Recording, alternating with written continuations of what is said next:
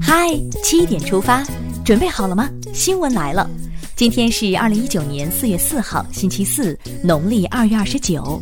我是主播张宇，先来看看昨夜今晨发生了哪些大事。三号，第六批在韩中国人民志愿军烈士遗骸由我空军专机护送，从韩国接回辽宁沈阳。十位志愿军烈士英灵回到祖国和人民怀抱。专机进入中国领空后，两架战斗机全程护航，用空军特有的方式向志愿军烈士致敬。山河已无恙，英雄已归家。中纪委国家监委官网发布，十九届中央第三轮巡视各组已完成对本轮所有巡视对象的进驻。本轮每个巡视组设有一个巡视组长和三个副组长。从一览表公布的组长名单来看，此前曾担任过巡视组长职务的达十三人，有七人连续三次担任组长一职。老将出马，怕不怕？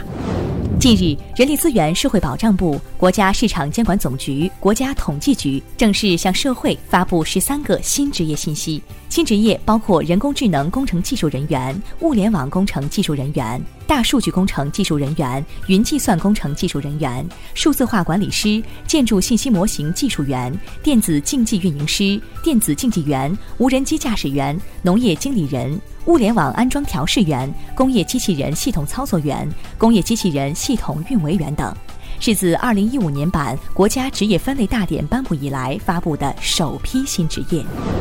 近日，发改委、教育部印发《建设产教融合型企业实施办法（试行）》，明确建设产教融合型企业，把数以万计的产教融合型企业打造成为支撑高质量发展的学习工厂。校企合作深度融合。文旅部日前印发通知，要求各地结合本地区实际，围绕旅游安全重点环节和问题，开展隐患排查和治理工作。小长假在即，把好安全出游关。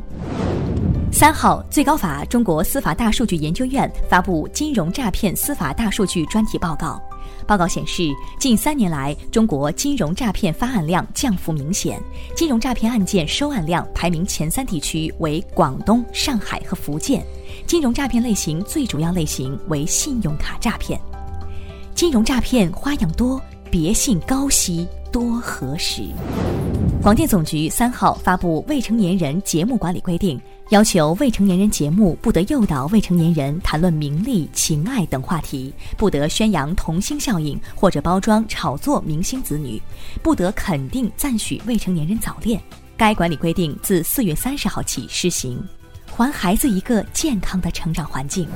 三号，国家公共信用信息中心公布三月份新增失信联合惩戒对象公示及公告情况说明：三月新增限制乘坐火车严重失信人五百三十三人，限制乘坐民用航空器严重失信人六百九十二人。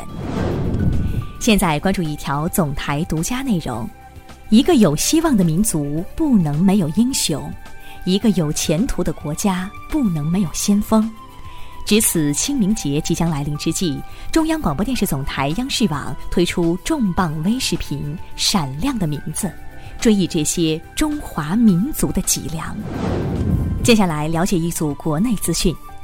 三号，安徽省委原常委、安徽省人民政府原副省长陈树龙受贿、滥用职权、内幕交易、泄露内幕信息一案公开宣判。陈树龙数罪并罚，决定判处无期徒刑，剥夺政治权利终身，罚金人民币一亿七千万元，并处没收个人全部财产。陈树龙当庭表示服从判决，不上诉。反腐倡廉永不止步。江苏响水三二一事故发生后，公安机关立即开展调查工作，并于三月二十三号立案侦查，已对江苏天嘉宜化工有限公司三名负有重大责任的嫌疑人采取刑事强制措施。下一步，公安机关将进一步加大侦查工作力度，对涉嫌犯罪的一查到底，依法处理。三号，湖南宁远县百家坪镇一小学发生一起持刀砍伤学生事件，致两人死亡，两人受伤。受伤学生已在医院救治，无生命危险。犯罪嫌疑人郑某军已被抓获，严惩不贷。来看一条跟雄安有关的好消息：连接北京与雄安的京雄高速年内开工建设。建成后，内侧两车道为智慧驾驶专用车道，支持自动驾驶汽车行驶，设计一步到位，与未来接轨。二号有网帖称，湖南大学生小倩和朋友在校门口的献血车上献血，约定每人捐赠两百毫升。因小倩属于罕见的熊猫血，在未经同意的情况下被多抽血一百毫升。湖南郴州市卫生健康委员会三号回应，涉事献血站查证。该博主发出的微博存在诸多事实不符，除配图是当事人发出，配文纯属杜撰。造谣背后居心何在？六十二岁的陈国红曾是山西吕梁的一名乡村教师，他二十七岁的儿子被确诊为白血病，陈国红为儿子治病花光了积蓄，欠下十几万外债，而骨髓移植还至少需要三十万。他的事情被发到网络后，在学生中传开。短短数天，各方爱心捐款四十余万。他的学生说，陈国红教学期间经常资助一些困难孩子，每到放假有学生来找他补课，他也从不拒绝，且从未收过学生一分钱。播种的是善良，收获的是福报。看完身边事，让我们把目光转向国际。津巴布韦官员二号表示。三月中旬袭击津东部地区的强热带气旋伊代已在该国造成二百六十八人死亡，数百人失踪。中国政府已经宣布向津巴布韦提供紧急人道主义援助。美国、英国、欧盟、世界粮食计划署等国家和国际组织也已宣布将向津巴布韦提供紧急援助。阿尔及利亚总统布特弗利卡当天通知阿宪法委员会表示辞职。布特弗利卡的本届总统任期应于四月二十八号结束，说辞就辞，差一个月也不干了。澳大利亚统计局三号发布的数据显示，截至二零一八年六月底，在澳定居的移民人口约为七百三十万，占全国总人口的百分之二十九点四。英格兰、中国和印度为排名前三位的移民来源地。当地时间二号，拉丁美洲最大航空航天及防务展上丢失一把手枪。世界的手枪是一把 APX 紧凑型九毫米口径手枪，原本在展台上展出，价值约人民币三千八百元。而在手枪失窃时，展会还没有对公众开放。目前，展会方面表示，这把参展手枪是无法使用的。防务展上还失窃，到底还能防啥？接下来是今天的每日一席话：水能载舟，亦能覆舟。二零一六年十月二十一号，习近平总书记在纪念红军长征胜利八十周年大会上发表重要讲话，告诫全党必须牢记“水能载舟，亦能覆舟”的道理。老百姓是天，老百姓是地。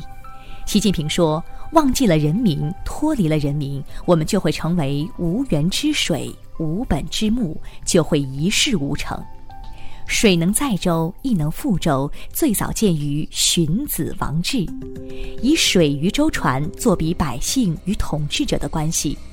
水既能托起舟船，使其安稳航行，也能将舟船掀翻，使其沉没。最后进入今天的每日话题：兵马俑当网红被玩坏了。秦始皇陵博物院院长这么说：“兵马俑酒店，兵马俑巧克力。”近年来，随着各种兵马俑网红周边的出现，争议也从未停下。对此，秦始皇陵博物院院长侯宁斌表示：“陵墓里的东西对中国人来说有一种违和感，是博物院文创遇到瓶颈的原因。但对于兵马俑主题酒店的出现，他立刻表达了自己的反对。把这个东西放到房间里，让游客怎么体验？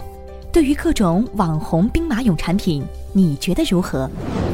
好了。”今天的七点出发就到这里，更多精彩新闻，请关注央广新闻微信公众号。我们明天再见。